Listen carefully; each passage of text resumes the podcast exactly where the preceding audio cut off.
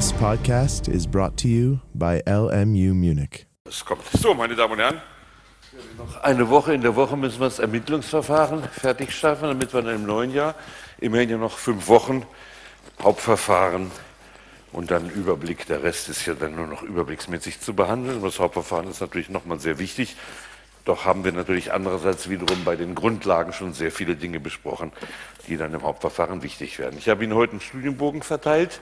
Ähm, da habe ich sechs Themen exemplarisch herausgegriffen aus dem Bereich der Grundrechtseingriffe oder Zwangsmittel, die nach wie vor mir besonders klausurträchtig auch zu sein scheinen, wobei, auch wenn sie nicht den Schwerpunktbereich machen, sie ja die Zusatzfrage im Examen auf jeden Fall bekommen werden. Ähm, vielleicht besprechen wir einfach mal diese sechs Punkte. An sich ist natürlich das Kapitel der Grundrechtseingriffe oder Zwangsmittel im Ermittlungsverfahren ein riesiges Detailkapitel mit unendlich vielen Kleinproblemen, ähm, die man auch in der Grundvorlesung in drei Stunden unmöglich alle behandeln kann.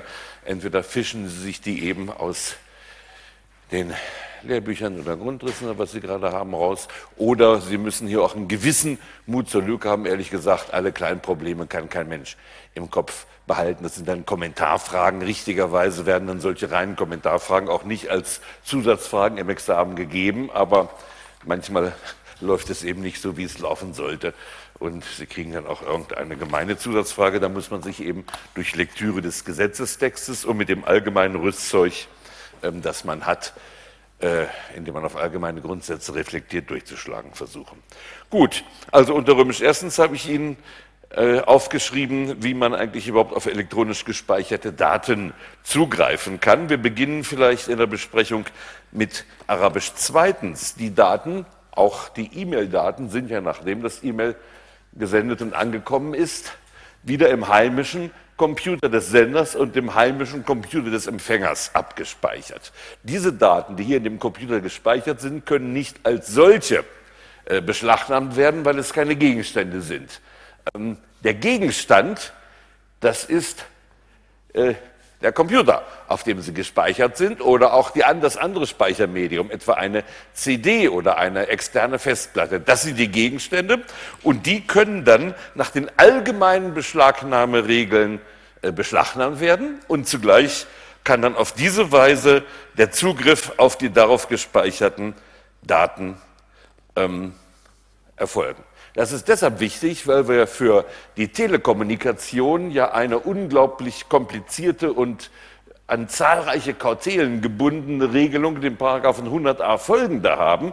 Und diese, also ähm, strengen Vorschriften, gelten also nur für die Kommunikation, die abläuft, gelten aber nicht für die Daten, die zur Vorbereitung der Kommunikation vorhanden sind oder die am Ende der Kommunikation irgendwo abgespeichert werden. Da ist also dann der normale Zugriff über Beschlagnahme des Computers möglich. Das muss man wissen und das Bundesverfassungsgericht hat auch ständig äh, bestätigt, dass das ausreichend ist, dass also nicht etwa, was man ja denken könnte, die 100a Folgen sozusagen analog anwendbar sind auf das, was von der Kommunikation als Speicherung übrig geblieben ist. Das wäre ja durchaus eine Konzeption, die ja sogar einiges für sich hätte. Aber nein, das wird also eng ausgelegt. Die 100a folgende schützen nur die Kommunikation, nicht was zur Vorbereitung oder am Ende äh, da ist. Und wenn nun der Computer beschlagnahmt ist, das hätte ich vielleicht noch reinschreiben sollen, aber dann sage ich es Ihnen, dann haben die Leute, die herkommen, auch einen Vorteil. Paragraph 110 sagt, wie das dann weitergeht. 110 Absatz 3, vielleicht schreiben Sie es einfach daneben, damit Sie es dann auf Ihrem Bogen auch haben. Die Durchsicht eines elektronischen Speichermediums, schöne Ausdrucksweise des Gesetzgebers, darf auch hier von räumlich getrennte Speichermedien ähm, erstreckt werden, wenn andernfalls der Verlust der gesuchten Daten zu besorgen ist. Ich nehme an, das wird man also schon anwenden können auf die äh, Speicherung in den Wolken, auf das Cloud Computing. Sie können dann also sich das besorgen und die Durchsicht überhaupt steht nur der Staatsanwaltschaft zu. Andernfalls sind die Papiere dann im Umschlag der Staatsanwaltschaft zu überreichen. Das muss man also auch entsprechend anwenden. Also 110 für den weiteren Vorgang. So, anders Also das geht ganz normal. Sie beschlagnahmen den Computer. Anders ist es, und das ist natürlich viel raffinierter, Sie gehen mit einem Trojaner in den Computer rein, ohne äh, ihn förmlich zu beschlagnahmen. Das ist deshalb ja viel gefährlicher, weil es heimlich erfolgt. Bei der Beschlagnahme weiß der Beschuldigte sofort, jetzt wird's ernst, man hat mir meinen Computer abgeholt, nicht wahr? Bei der Online-Durchsuchung genannten Ausspionierung des Computers mit einem Trojaner, das erfolgt natürlich geheimdienstlich. Das ist, wie soll ich sagen, praktisch die, die Speerspitze der Vergeheimdienstlichung des Ermittlungsverfahrens. Theoretisch könnten Sie sich ja vorstellen, dass mithilfe eines gigantischen äh, Trojaner-Systems alle Computer aller Bundesbürger ständig abgeschöpft werden und irgendwo steht dann ein Zentralcomputer, der filzt das durch. Natürlich kann auch der Zentralcomputer nicht alles lesen, aber er hat dann eben Reizworte. Zum Beispiel, wenn Sie sagen Pulver, was weiß ich. Ja, gestern war ich in der Klausur, ich habe das Gefühl, ich habe ein Pulver verschossen. Dann sagt der Zentralcomputer beim BKA, der will ein Gunpowder-Plot machen, der will ja was in die Luft sprengen, werden Sie rausgefischt. Oder äh, Sie sagen, ähm, Gestern habe ich die Räuber gelesen. Was ist eigentlich da mit diesem Mitglied Schweizer der Bande? Sie wissen, einer heißt Schweizer, nicht wahr? Oder vielleicht wissen Sie es auch nicht mehr. Sofort kommt er zu Tag und sagt, der hat natürlich Schwarzgeldkonten in der Schweiz, fischt das raus. Also nach diesen Schlüsselbegriffen fischt dann der Zentralcomputer alles raus und das wäre sozusagen die vollständige Durchleuchtung jedes Bundesbürgers. Und das ist heute eben technisch möglich, weil wir eben wieder mit der Computertechnologie anhand solcher Reizworte das äh, abschöpfen können, was gewissermaßen interessant ist. Das könnte auch daran erinnern, das habe ich gestern in der Rechtsphilosophie besprochen, ähm, in dem Zuge der Studentenverfolgungen vor knapp 200 Jahren nach der Ermordung Kotzebues. Äh, wurden ja die sogenannten Demagogenverfolgungen, das waren aber eben weitgehend auch Studentenverfolgungen durchgeführt. Und da wurde ein Tagebuch beschlagnahmt, ein Student hatte eingetragen, ich bin heute mordsfaul gewesen. Daraufhin sagt der Polizeiminister, das ist ja ein Attentäter. Der will eigentlich jeden Tag jemanden ermorden und beklagt sogar, dass er heute zu faul war zum Morden. Und daraufhin wurde sofort dieser Student eingebuchtet mit der Begründung, ganz gefährlicher Terrorist, den müssen wir jetzt einsperren. Ähm, was übrigens dann E.T. Hoffmann zu einer satirischen Erzählung Anlass gegeben hat, die um ein Haar seine äh, Entfernung aus dem Amt als Kammergerichtsrat zur Folge gehabt hätte. Ja, dieser Zentralcomputer würde wieder sehen, mordsfaul, sofort rausfischen und sie würden also dann in die äh, hochgefährliche, die Datei hochgefährlicher Terroristen überführt. Also sie können rein theoretisch mit den heutigen Mitteln jeden Menschen unseres Staates lückenlos ausforschen. Und da es ja heute üblich ist, dass man die Seele nicht mehr im Leib hat, da hat man sie auch nicht gefunden, man hat die Seele ja heute im Computer. Das heißt, ihr ganzes Selbst oder ihr Ich oder was sie glauben, was sie besitzen, das ist ja in Wahrheit über Facebook und alle möglichen Sachen ist im Computer gespeichert. Das heißt, die Identität des Menschen ist lückenlos normalerweise in seinem PC drin. Und damit ist Orwell geradezu, also die Orwellschen Visionen sind ja gegenüber den heutigen technischen Möglichkeiten, Ammenmärchen Kleinkindern am Kamin zu erzählen. So, nun hat das Bundesverfassungsgericht zum Glück nicht tatenlos dieser Entwicklung zugesehen. Gut, dass wir es haben, nicht wahr? Äh, wenn wir es nicht hätten, würde alles so seinen äh, Weg gehen, denn äh, die Polizeiminister sind in allen EU-Staaten die mächtigsten Minister nach den Finanzministern. Und es hat, äh, die Entscheidung habe ich Ihnen auch aufgestellt, anerkannt ein neues Grundrecht, das ist ein abgeleitetes Grundrecht aus Artikel 1, aus Artikel 2, aus dem Schutz der Privatsphäre, folgt als spezielles Grundrecht, ein Grundrecht auf die Integrität, also die Gewährleistung der Vertraulichkeit und Integrität informationstechnischer Systeme. Also diese Entscheidung muss als ein ähnlicher Markstein in der Rechtsprechung des Bundesverfassungsgerichts bezeichnet werden, wie etwa die berühmte Volkszählungsentscheidung Jahrzehnte vorher. Und ähm, daraus ist nun zu folgern, dass jedenfalls diese Online-Durchsuchung des Computers, wie man sie nennt, erstens überhaupt eine gesetzliche Grundlage bräuchte, weil sie ja in ein Grundrecht eingreift. Vorbehalt des Gesetzes. Zweitens aber nur unter engsten Voraussetzungen zugelassen werden kann. Sie wissen, dass das Bundesverfassungsgericht diese Drei-Sphären-Theorie des Schutzes der Persönlichkeit entwickelt hat. In den engsten Bereich, den Intimbereich, darf der Staat überhaupt nicht eingreifen. In den Bereich, wo er in Kommunikation mit anderen tritt, aber in vertraulicher Kommunikation darf der Staat nur unter strengsten Sicherheitsvorkehrungen und unterm engsten Notwendigkeitsprinzip eingreifen. Und schließlich gibt es dann den dritten Bereich, den Sozialbereich, ähm, wo der Einzelne überhaupt mit der Gesellschaft in Kommunikation tritt. Und in diesem Bereich darf nach den allgemeinen Grundsätzen der Verhältnismäßigkeit eingegriffen werden. Also ist es nicht nur der Vorbehalt des Gesetzes zu beachten, sondern es sind auch die strengen materiellen ähm, Schranken oder, oder Hürden zu beachten, die bei einem Eingriff in die durch Artikel 1 geschützte Intimsphäre des Menschen zu beachten sind. Und als erstes kam heraus, dass die Online-Durchsuchung überhaupt gar keine Grundlage in der Strafprozessordnung hat. Die BGH-Entscheidung habe ich hier aufgeschrieben. Das war zunächst tatsächlich umstritten. Es gab durchaus äh, Gerichte, die versuchten, über Beschlagnahme und andere Vorschriften zu sagen, das machen wir analog und da ist auch die Online-Durchsuchung zulässig. Da hat dann der Bundesgerichtshof in der Entscheidung am 51. Bande ganz wichtig gesagt, nein, die Strafprozessordnung hat überhaupt keine Grundlage dafür. Seitdem wird nun gebastelt an der, einer Rechtsvorschrift im Strafprozessrecht zur Online-Durchsuchung.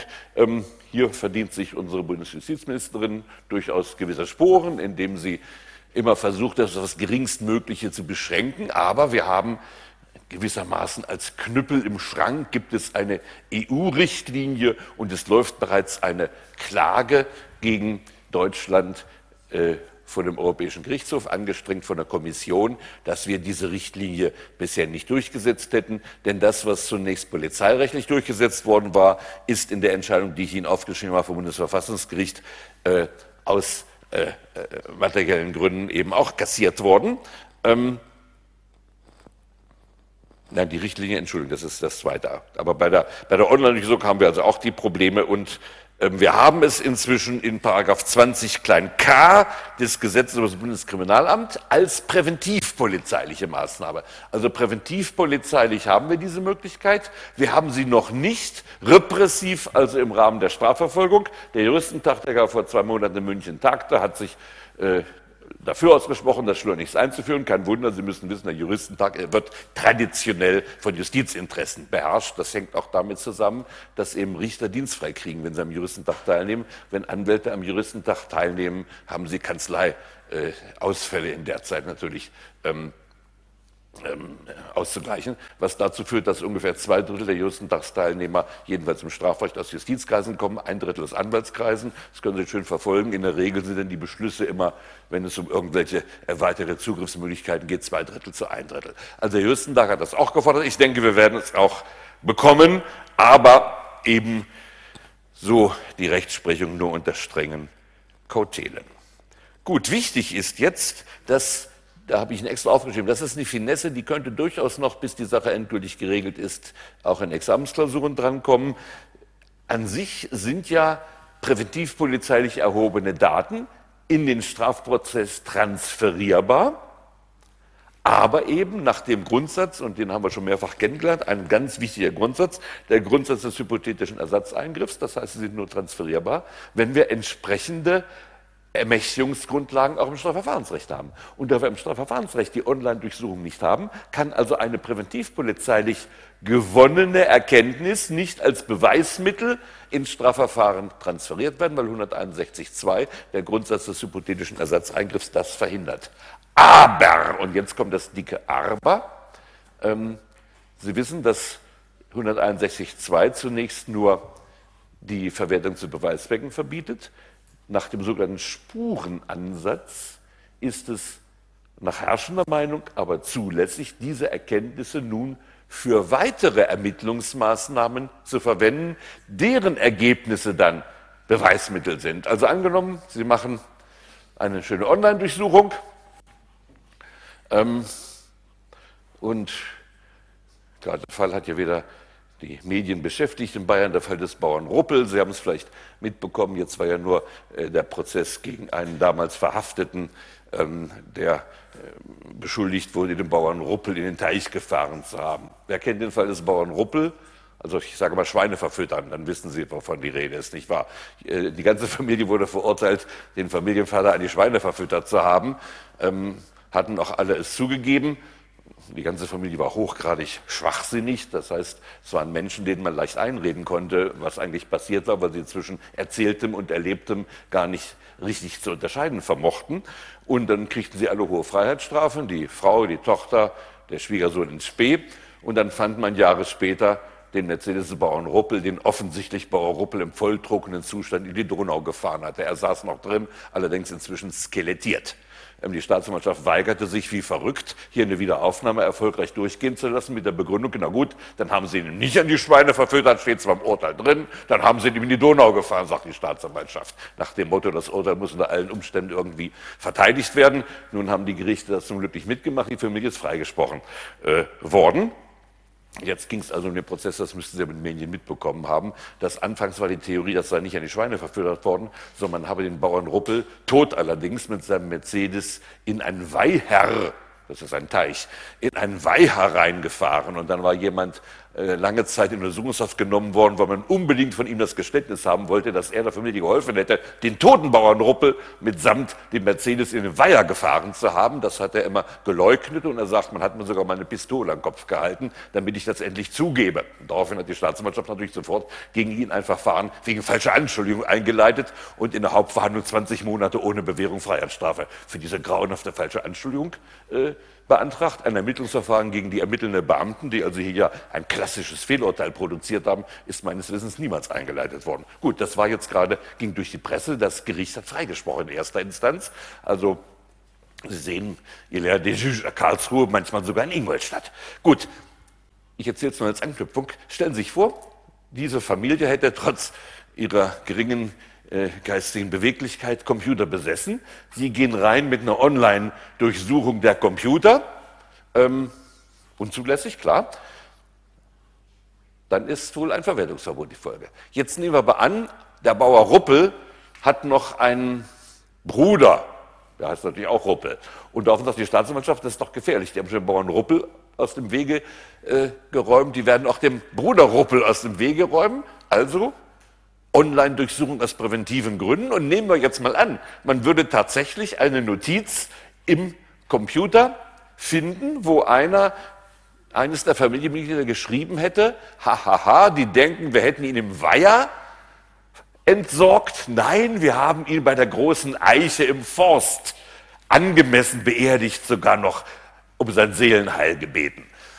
Ja, das dürfen Sie nicht verwerten. Aber was können Sie jetzt machen? Nach dem sogenannten Spurenansatz.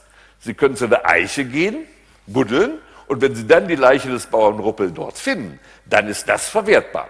Das heißt, die Verwertung ist lediglich zu Beweiszwecken ausgeschlossen, ähm, nicht dagegen ähm, nach dem Spurenansatz, dass sie Ansatz für weitere Ermittlungshandlungen bietet. Bitte schön.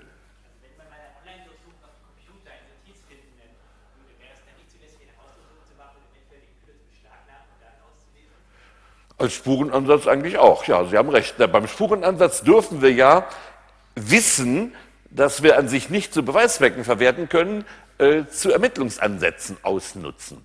Das heißt, nach dieser herrschenden Meinung dürften Sie in der Tat jetzt den äh, Computer des äh, Schwiegersohnes in Spee beschlagnahmen und dann auslesen. Haben Sie recht. Das zeigt natürlich, dass äh, die, das Verbot, das zu Beweiszwecken zu benutzen, beim Spurenansatz nicht sehr viel wert ist, nicht wahr? Wir werden ja im neuen Jahr ein großes Kapitel über die Beweisverbote machen. Ich will das ganz neu den Studienbogen habe ich ja Zeit, nicht wahr? Alle singen Weihnachtslieder, ich sitze und mache einen Studienbogen für Sie und wir wollen die Beweisverbote ganz neu strukturiert im neuen Jahr durchnehmen. Ich will das auch für die nächste Auflage meines Lehrbuchs nämlich mir selbst nochmal ganz grundsätzlich neu durcharbeiten. Und in der Tat, äh, die Beweisverwertungsverbote werden durch den Spurenansatz weitgehend entwertet.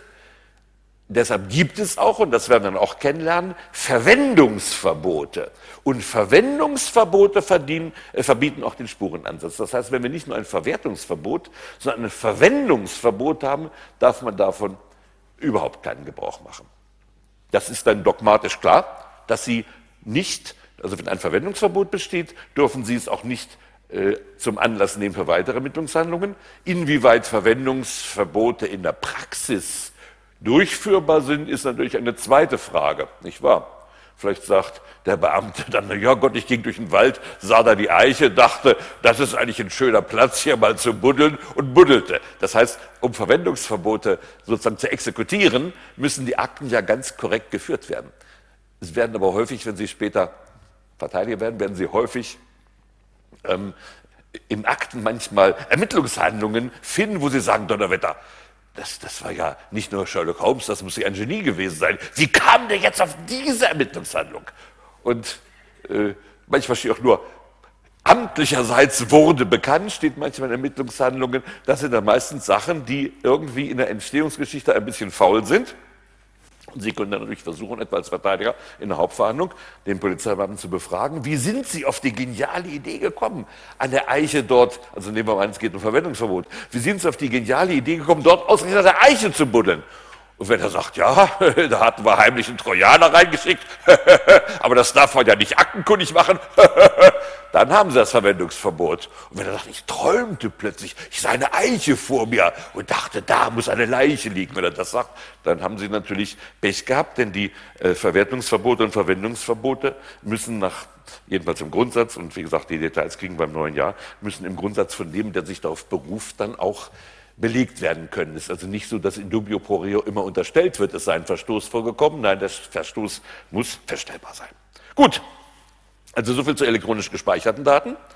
Ähm, das nächste, klausurtaktisch wichtige Problem sind die berühmten Zufallsfunde. Ich glaube, wir hatten schon mal ganz kurz äh, darauf angespielt. Also nach 108 dürfen Sie bei einer Haussuchung Zufallsfunde verwerten. Das ist an sich über seine Vorschrift, die schon von Anfang an der StPO war, eine sehr weitreichende Vorschrift, weil im Grunde ja für diese Zufallsfunde, die, wie das Gesetz sagt, auf ein anderes Delikt hindeuten, dafür haben sie gar keinen Durchsuchungsbefehl, nicht wahr?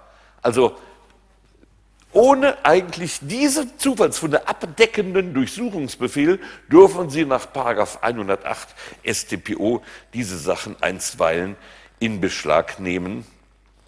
Ähm, Wobei sogar, das die Entscheidung des Bundesverfassungsgerichts habe ich Ihnen aufgeschrieben, sogar wenn die ursprüngliche Durchsuchung rechtswidrig ist, sollen die Zufallsfunde nach der Rechtsprechung des Bundesverfassungsgerichts verwertbar sein. Also Zufallsfunde ähm, sind, eine, sind, wie soll ich sagen, ein ganz gefährlich, eine, eine Hauptwaffe auch der Ermittlungsbehörden. Manchmal hat man den Eindruck, dass bei der Haussuchung gar nicht mehr gehofft wird, noch wegen dieses Delikts etwas zu finden, weil natürlich Verbrecher, wenn die alles sozusagen unterm Bett aufbewahren, das haben wir inzwischen auch gemerkt, dass das nicht der sicherste Aufbewahrungsort ist, aber häufig werden dann eben irgendwelche Zufallsfunde entdeckt. Und damit ist das eine, also die Verwendung von Zufallsfunden ist eine der, der gefährlichsten Waffen überhaupt im Ermittlungsverfahren.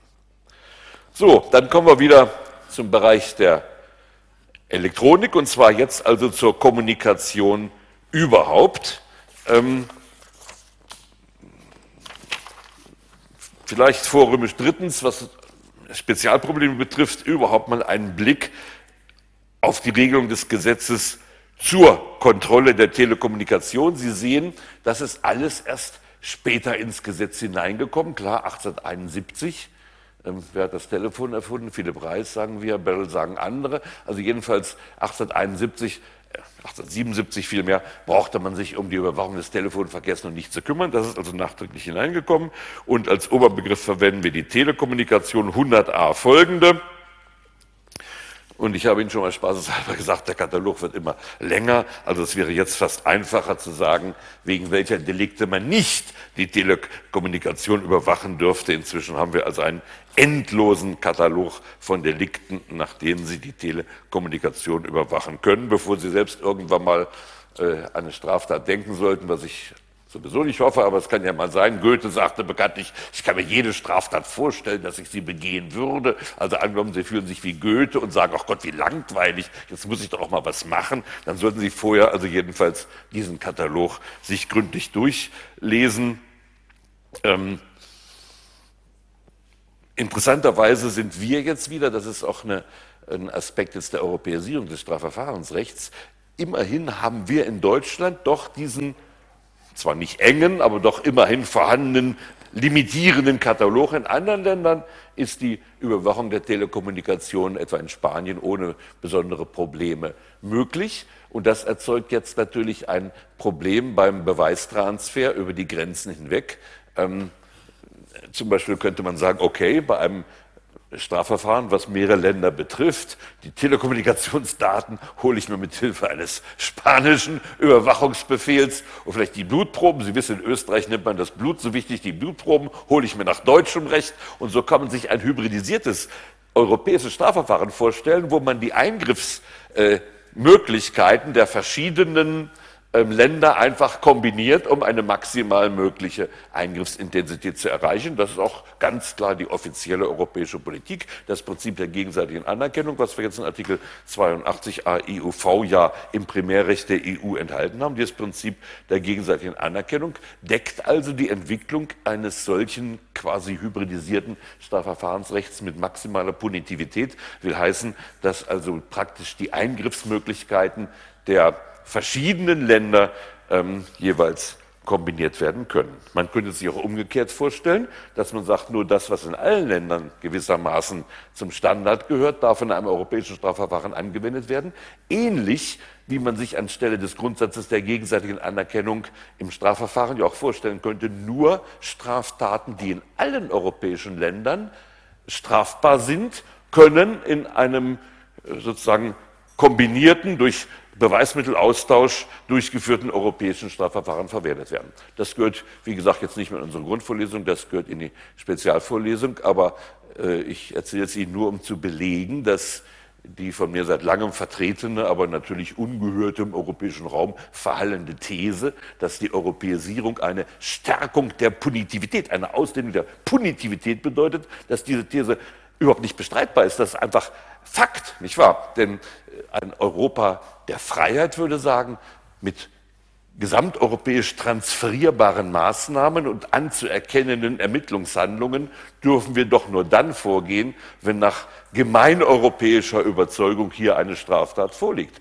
Und wenn eben nur in einigen Ländern das für strafbar gehalten wird, also wir ein ganz brutales Abtreibungsstrafrecht in Irland haben, ähm, oder bei uns zum Beispiel ein ganz brutales ähm, äh, eine ganz brutale Bestrafung des Organhandels. Bei uns wird ja der sogenannte Organhandel bereits bestraft, wenn jemand anbietet, eine Niere zu verkaufen. Also Sie brauchen noch Geld für Weihnachtsgeschenke, nicht wahr? Und davon setzen Süddeutsche, ähm, aber eine Niere anzubieten.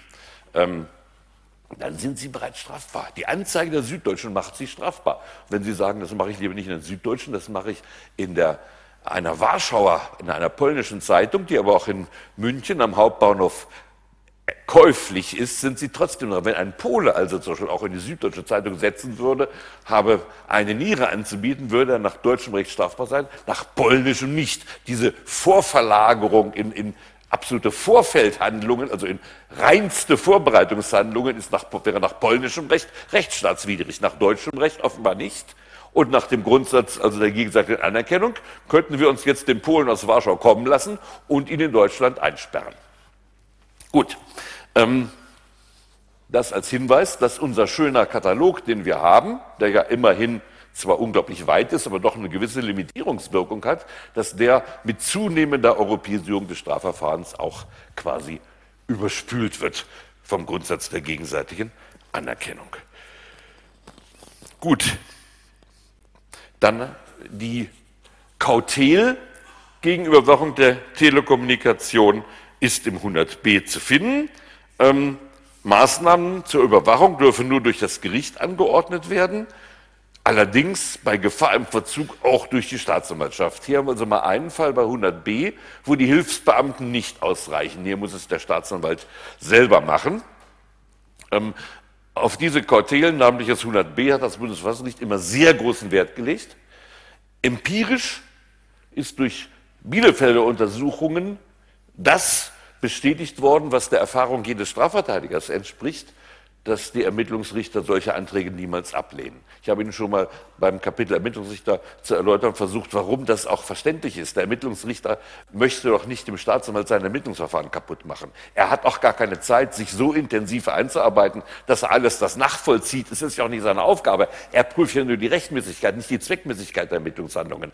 Also muss eigentlich der Ermittlungsrichter dem Staatsanwalt auch, wie soll ich sagen, einen gewissen Freiraum lassen. Und deshalb ist es so, dass selten ein Ermittlungsrichter einen so bereits vorbereiteten Antrag, der mir nur zum Unterschreiben noch zugeleitet wird, zurückweist, sodass diese Richterkautel doch vom Bundesverfassungsgericht überschätzt wird. Das muss man ganz deutlich sagen. Ja, dann haben wir schließlich in 100 klein c den berühmten großen Lauschangriff. Hier heißt es bei mir in eckige Klammern Maßnahmen ohne Wissen des Betroffenen. Hier ist also der DTV-Verlag ausgesprochen diskret, nicht wahr? Das nennen wir also großer Lauschangriff. Um den ist ja jahrzehntelang gerungen worden.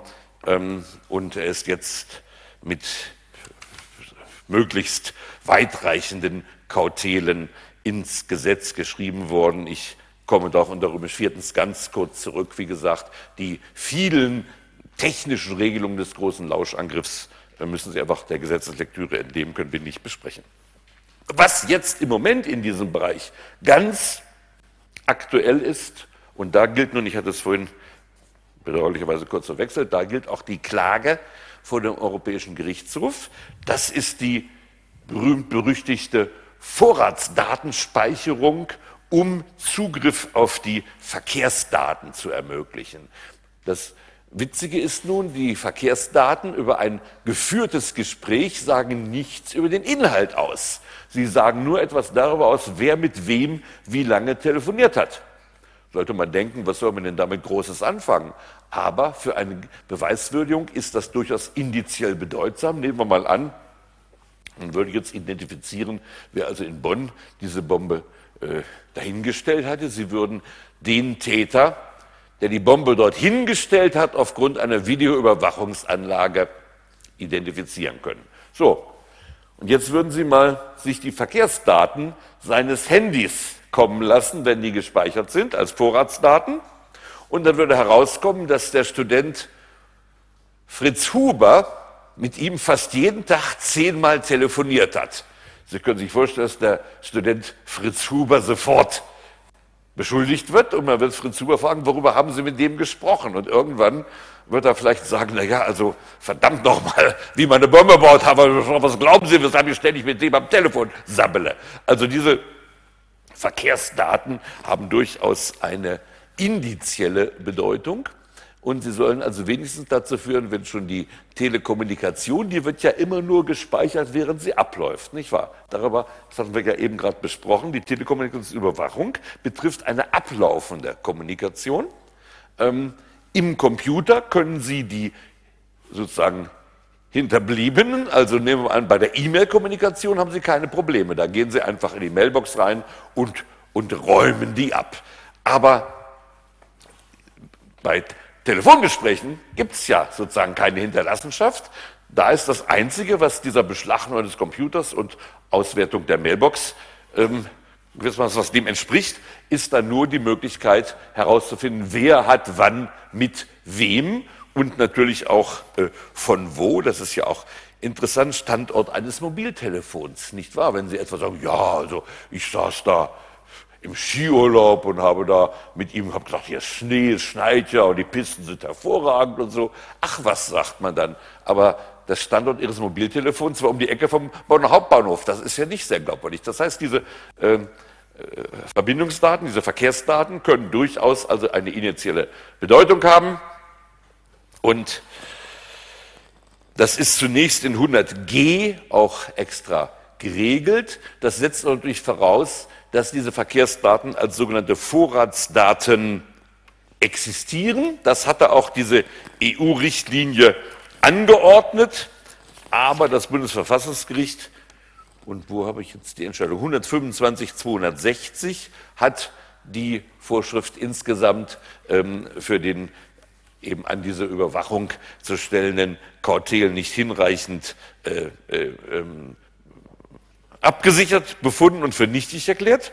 Und damit sind wir jetzt in der halb peinlichen Situation, dass also eine Klage vom Europäischen Gerichtshof wegen Vertragsverletzung läuft mit der Begründung, Deutschland hat die Vorratsdatenrichtlinie äh, nicht durchgesetzt. Gleichzeitig wird aber an einer Überarbeitung dieser Richtlinie auf EU-Ebene gearbeitet und da versucht natürlich äh, sich dann die Bundesregierung in der Weise durchzusetzen, dass die neue Richtlinie jedenfalls ohne Konflikt mit dem Bundesverfassungsgericht dann realisiert werden kann. Und um die Frage, wie wir nun die Vorratsdatenspeicherung äh, verfassungsmäßig regeln, ist eine heftige ein heftiger Kampf entbrannt. Auf dem Juristentag in München wurde wieder gesagt, ja, das muss beschlossen werden. Wie gesagt, ist nicht weiter verwunderlich, aber ähm, die Piraten haben womöglich einen Grund für ihren Erfolg auch darin gefunden, dass sie natürlich gegen jede Speicherung dieser Art kämpfen. Und wenn sie Vorratsdatenspeicherung ins Internet eingeben, was ich gestern Nacht mal spaßeshalber getan habe, dann werden sie geradezu erschlagen von den vielen Fundstellen. Überall werden also Protestveranstaltungen abgehalten oder wurden abgehalten. Also das ist im Moment ein heftig umkämpftes Feld. Ich nehme aber an, die Bundesregierung wird das noch durchpeitschen müssen in der laufenden Legislaturperiode, auch um Ärger in, in Luxemburg zu vermeiden. Man darf also gespannt sein bis Ende der Vorlesung. Unsere letzte Vorlesung ist ja am 7. Februar. Bis dahin, denke ich, wird da nichts passieren. Aber verfolgen Sie dann weiterhin die Presse. Ich denke, noch vor Ende der laufenden Legislaturperiode werden wir eine endgültige Regelung über die Vorratsdatenspeicherung bekommen. Gut, das nächste betrifft dann auch wieder Überwachung der Kommunikation. Und zwar, das habe ich hier relativ ähm, äh, kurz gemacht, weil hier aber wichtige Entscheidungen äh, von Ihnen zu kennen sind. Ähm, der große Lauschangriff, der ist ja irrsinnig ähm, kompliziert geregelt. Und wenn Sie mal schauen, das ist direkt aufgrund einer Änderung, ähm, Moment, 110, C Absatz 4 Satz 3. Moment. Moment doch, ja, Absatz 4 Satz 3. Also Absatz 4, das ist, das ist praktisch wörtlich übernommen aus der früheren Entscheidung des Bundesverfassungsgerichts. Die Maßnahme darf nur angeordnet werden, soweit aufgrund tatsächlicher Anhaltspunkte und so weiter.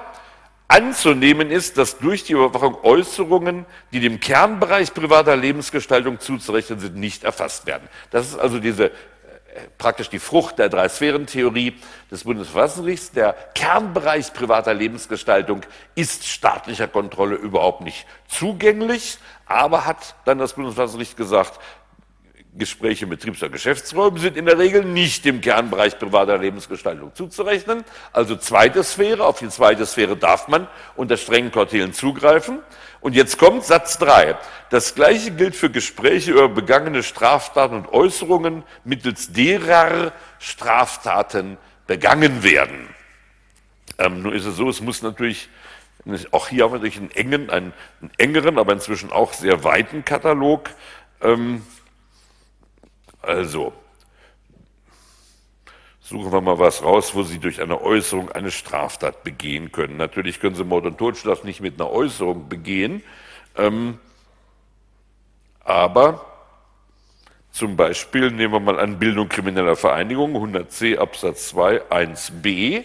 Ähm, Sie besprechen am Telefon die Bildung einer kriminellen Vereinigung. Sie rufen Ihren Freund an und sagen, hör mal her, ich habe gerade angefangen. Ich finde, wir sollten endlich mal eine kriminelle Vereinigung bilden. Das Leben hier als Jurastudent an der LMU ist ja zum Kotzen. Wir müssen was Anständiges machen. Wer bildet jetzt eine kriminelle Vereinigung? Okay, er sagte, wir machen was. Sie besprechen jetzt am Telefon die Bildung der kriminellen Vereinigung. Und damit überhaupt nur die Gefahr besteht, dass er eine intime Äußerung, Sie rufen also Ihre Freundin an und besprechen mit der Bonnie und Clyde mäßig die Bildung der kriminellen Vereinigung. Da sagt also Absatz 4 Satz 3, derartige Äußerungen sind nicht dem innersten Bereich zuzurechnen. Und das ist direkt aus der Entscheidung des Bundesverfassungsgerichts, die ich Ihnen aufgeschrieben habe, auch übernommen worden. Das Problem ist natürlich, Sie wissen doch nicht, wenn also, nehmen wir mal an, also im, im Bader-Meinhof Milieu damals in der sogenannten Rote Armee-Fraktion, RAF, gab es ja auch heftige Beziehungskisten innerhalb der Gruppe. Und man wusste natürlich ja nie, werden die heute gerade wieder einen Attentat besprechen oder werden sie Liebesgeflüster am Telefon austauschen, sodass im Grunde genommen äh, die Sache leer zu laufen droht, es sei denn, Sie sagen, grundsätzlich muss man von der Vermutung ausgehen, dass da andere Dinge besprochen werden, aber Sie müssen dann Absatz 5 das Abhören Aufzeichnung ist unverzüglich zu unterbrechen, soweit sich während der Überwachung Anhaltspunkte dafür ergeben, dass Äußerungen, die dem Kernbereich privater Lebensgestaltung zurechtlich erfasst werden. Auch direkt aus der Entscheidung des Bundesverfassungsgerichts äh, zum großen Lauschangriff übernommen worden. Die Frage ist, wie man dann überhaupt noch das durchführt. Und die Praktiker sagen auch, das ist ja völlig abwegig. Nehmen wir mal an, also Bonnie und Clyde nun telefonieren zusammen und besprechen äh, das nächste Attentat. Gleichzeitig tauschen sie aber Liebeserklärungen und schwülstige Erinnerungen vergangener Liebesbegegnungen aus. Sobald sie jetzt also sozusagen richtig intim werden, müssen sie sich ausklicken. Nun kann man ja damit rechnen, dass die, nachdem sie weißt doch damals in der Skihütte, als draußen der Schnee fiel, was wir da getrieben haben, sofort ärgerlich klickt, schaltet man sich aus. Ja, weiß ich noch, sagt sie, aber wie knallen wir jetzt die Kanzlerin ab, sagt sie. Ja, als sie sich wieder einschaltet, sind sie wieder Skihütte. Und so, also das Ganze ist meines Erachtens ähm, in der Realität nicht durchführbar. Deswegen bin ich auch völlig überzeugt, dass man es anders machen wird. Also das ist eine klassische Vorschrift. Wenn man so eine Vorschrift macht, die gar nicht praktikabel ist, man kann ja nicht die Ermittlungsbeamten noch für Vollidioten halten. Also ich meine, das ist eine Vorschrift, die von vornherein äh, verkorkst ist. Aber grundsätzlich ähm, dürfen also, wenn es über Delikte, um Delikte geht, auch intimste Äußerungen, also sogar sie dürfen dann im Ehebett von mir aus die Wanze anbringen und sobald dann die Ehepartner wieder über das nächste Attentat sprechen, das dürfen sie aufzeichnen. Gut. Anders bei Selbstgesprächen. Und das ist insoweit bemerkenswert, als ja Tagebücher nach einer alten Entscheidung des Bundesverfassungsgerichts, die 4 zu 4 endete, die also eine Pattsituation hatte, aber wenn es eine Pattsituation beim Bundesverfassungsgericht gibt, kann kein Grundrechtsverstoß festgestellt werden. Das heißt, es war also die Auswertung von Tagebüchern war vom Bundesverfassungsgericht also nicht für verfassungswidrig erklärt worden. Ähm, jetzt muss ich schnell nachschauen, das habe ich jetzt hier nicht stehen. Kleinen Moment, ich werde Ihnen Tagebuch 24, sagen 34, 25, werde Ihnen gleich mal die Entscheidung sagen, die wichtige Tagebuchentscheidung werden wir gleich haben. So, Tagebücher. Ja, 24, 55, hier steht nur die BGH-Entscheidung drin. Schauen wir also hier nach die Verfassungsgerichtsentscheidung. Bup, bup, bup, Kernbereich so, Tonbandentscheidung, Tagebuch.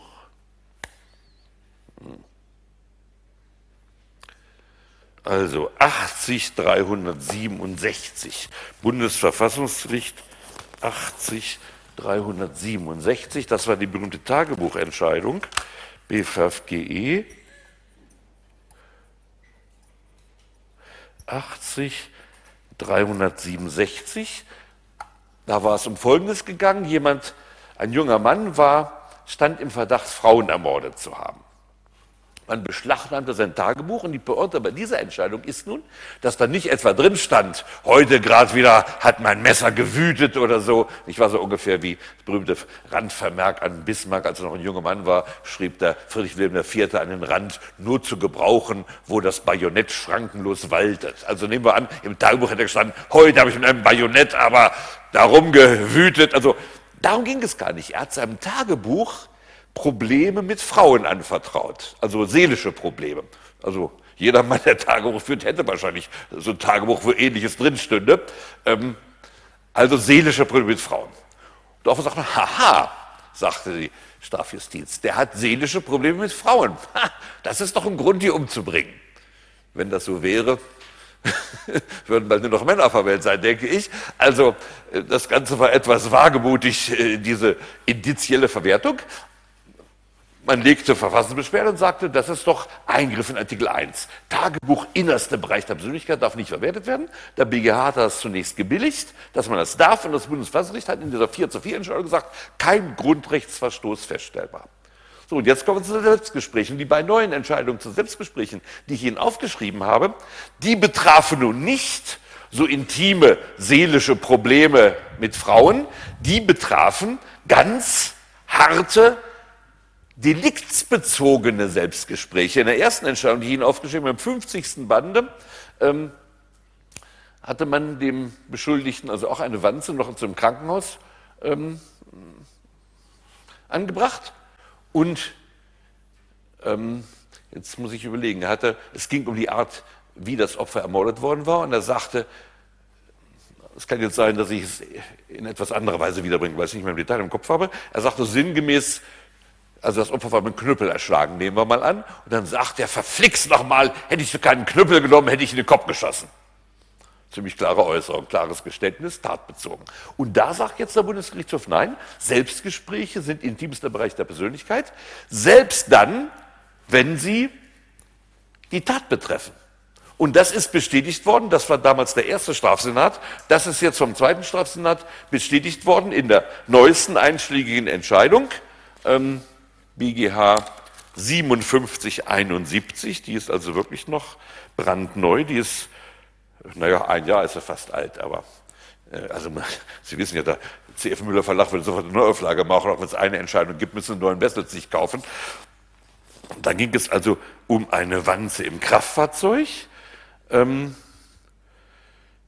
und also im Frühjahr 2007 beschlossen die Angeklagten, dass das Problem durch die Tötung von L gelöst werden solle. Und dann wurde also im, ein Selbstgespräch. Oh, I kill her. Oh yes, oh yes. And this is my problem. Hat man sicher dann Dolmetscher geholt, der gesagt, oh yes, I kill her. Oh ja, ich töte sie, heißt das auf Deutsch, wird er gesagt haben. Und so weiter. Und langweilig, der das Gehirn rausprügeln. Jo, und weg damit. Werde auch keine mehr wegknallen. L, wir haben sie tot gemacht. Und so weiter. Also da hatte man diese Selbstgespräche abgehört und ähm, das, und jetzt die langen Ausführungen, ich will das jetzt hier nicht alles vorlesen, also eine lange, lange Entscheidung vom zweiten Strafsenat und die Quintessenz ist, ähm, also Beweisverwertungsverbot, Beweiserhebungsverbot, Unverwertbarkeit des Selbstgesprächs. Das ist jetzt die Rechtsprechung des Bundesgerichtshofes. Das steht in einem Spannungsverhältnis natürlich, sowohl zur Tagebuchentscheidung des Bundesverfassungsgerichts, denn ich meine, ob Sie selbst Gespräch führen oder es aufschreiben, finde ich ziemlich egal. Es ist immer Kommunikation mit sich selbst. Es steht aber natürlich auch in einem gewissen Spannungsverhältnis zu der Rechtsprechung zur Abhörung intimer Gespräche, denn wenn das tatsächlich der Kernbereich der Persönlichkeit ist, ist es eigentlich egal, ob Sie mit Ihrem Intimpartner oder mit sich selbst sprechen. Gut, also das ist, denke ich, eine absolut klausurträchtige, auch sehr schön zusatzfragenträchtige äh, äh, Problematik, nicht wahr? Man kann das auch ganz gut vergleichen. Was weiß ich zunächst, also äh, im Intimgespräch sprechen Sie darüber und anschließend, so wie in einem klassischen Shakespeare-Drama, die eine Person geht ab, der andere geht noch Hamlet-mäßig auf und aber sagt, to be or not to be, that is the question und so. Dann sagt er, ha, Knüppel her, drauf auf den Schädel und so. Das darf dann nicht verwendet werden. Dann kommt jetzt, tritt wieder auf, Lady Macbeth tritt wieder auf und sagt sie, was hast du mit Duncan gemacht? Und er sagt, haha, das Messer, der Dolch, sagt er, Dagger, der Dolch. Das darf dann wieder verwertet werden. Also könnte man sich vorstellen, eine nette Klausur, wo Sie diese Differenzierung reproduzieren müssen. Gut, jetzt nächstes Spezialproblem. Wie gesagt, das sind alles jetzt so äh, Raketen, die ich quasi aus dem riesigen Detailproblemfeld der Zwangsmittel rauspicke. Aber ich habe versucht, die Sachen rauszupicken, von denen ich denke, sie sind einmal grundsätzlich interessant und sie sind im Moment auch nach wie vor klausuraktuell, wobei natürlich, Sie gehen ja wahrscheinlich erst in ein paar Jahren ins Examen oder zwei, drei Jahren, wer weiß, was da aktuell ist, das wage ich nicht zu prophezeien. Aber erfahrungsgemäß sind die gewisse Probleme, die sind so Evergreens, die sind also Hits, die auch noch nach Jahren immer wieder drankommen. Und ich habe also auch versucht, das nächste ist auch, VEs, NÖPs und V-Leute, was ist das? Also das ist ein ganz spannendes Kapitel auch wieder aus dem Bereich der vergeheimdienstlichen Strafrechtspflege. Also unsere Vergeheimdienstlichung mit dem Bundestrojaner, das ist natürlich sozusagen jetzt heute die Speerspitze, aber wir hatten früher anstatt äh, sozusagen technischen Trojanern hatten wir menschliche Trojaner. Wobei wir ja, das sind ja Griechen bekanntlich, aber es ist ja auch gut, dass wir nicht sagen Bundesgrieche. Im Moment haben wir ja nun mit unseren griechischen Freunden ein etwas heikles Verhältnis. Wenn wir dann auch noch die Trojaner Griechen nennen würden, äh, wäre es etwas politisch heikel. Während Trojaner kann man die ruhig nennen. Staat Troja gibt es meines Wissens derzeit nicht. Gut. Also wir hatten früher menschliche Trojaner, die wir einschmuggelten. Und da gibt es nun drei verschiedene Sorten von denen ist auch nur eine einzige Sorte gesetzlich geregelt. Das muss man sich mal doch langsam auf der Zunge zergehen lassen, dass von einer geheimdienstlichen Methode, die seit Jahrzehnten in manchen Deliktsfeldern, zum Beispiel organisierte Kriminalität und insbesondere Betäubungsmittelkriminalität, das Rückgrat der Strafverfolgung überhaupt darstellt. Also das ist sozusagen der, das Zentrum überhaupt der Strafverfolgung in dem Bereich, keine gesetzliche Regelung haben. Das ist an sich ein Unding und man reibt sich die Augen und denkt, sind wir denn ein Rechtsstaat, der äh, Dinge, Eingriffe, äh, und hier ist ja ein klassischer Eingriff natürlich ins, ins Grundrecht auf informationelle Selbstbestimmung, das kann man noch gar nicht bestreiten, ähm, der das nicht regelt. Also ganz eigenartig. Ich nehme an, der Gesetzgeber hat, ist, hat bisher gekniffen, weil ihm das Problem zu heikel ist und weil er sagt, die Rechtsprechung wird es schon machen. Ähm, erträglich finde ich es nicht. Also geregelt ist schließlich der verdeckte Ermittler, aber das ist eine eine eher seltene Form, die vorwiegend in Tatortkrimis des Fernsehens eine Rolle spielt. Und ich, manchmal denke ich ja, wir brauchen tatsächlich ein Strafprozessrecht, damit wir auch Krimis haben, in denen Strafprozesse äh, stattfinden. Wenn man stellen sich vor, wir würden Strafrecht abschaffen, was ja Kollege Lüdersen immer proklamiert, wir müssten alle Tatortkrimis abschaffen. Das wäre der deutschen Gesellschaft ja überhaupt nicht zuzumuten, ohne Krimis dazustehen. Also allein der gesellschaftliche Nutzen des Strafrechts und des Strafprozessrechts besteht ja darin, unerschöpflichen Unterhaltungsbedarf für eine sich sonst zu Tode langweilende Gesellschaft zu beschaffen.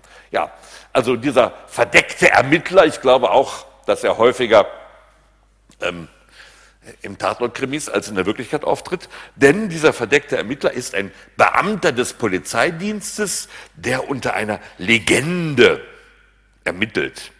Und was ist nun eigentlich eine Legende? Gerade jetzt, kurz vor Weihnachten, kennen natürlich viele heiligen Legenden und wir wissen, die stimmen alle nicht. Und so ist es eben auch bei der Legende des verdeckten Ermittlers. Die stimmt nicht. Sie dürfen zur Aufklärung eingesetzt werden und so weiter. Zur Aufklärung, Satz 2 und so weiter. Einsatz noch zusätzlich und so weiter. Und jetzt ist in Absatz 2 die Definition. Verdeckte Ermittler sind beim Beteiligungsdienst, die unter einer ihnen verliehenden, auf Dauer angelegten, veränderten Identität, Klammer auf Legende. Das ist also eine auf Dauer verliehene veränderte Identität.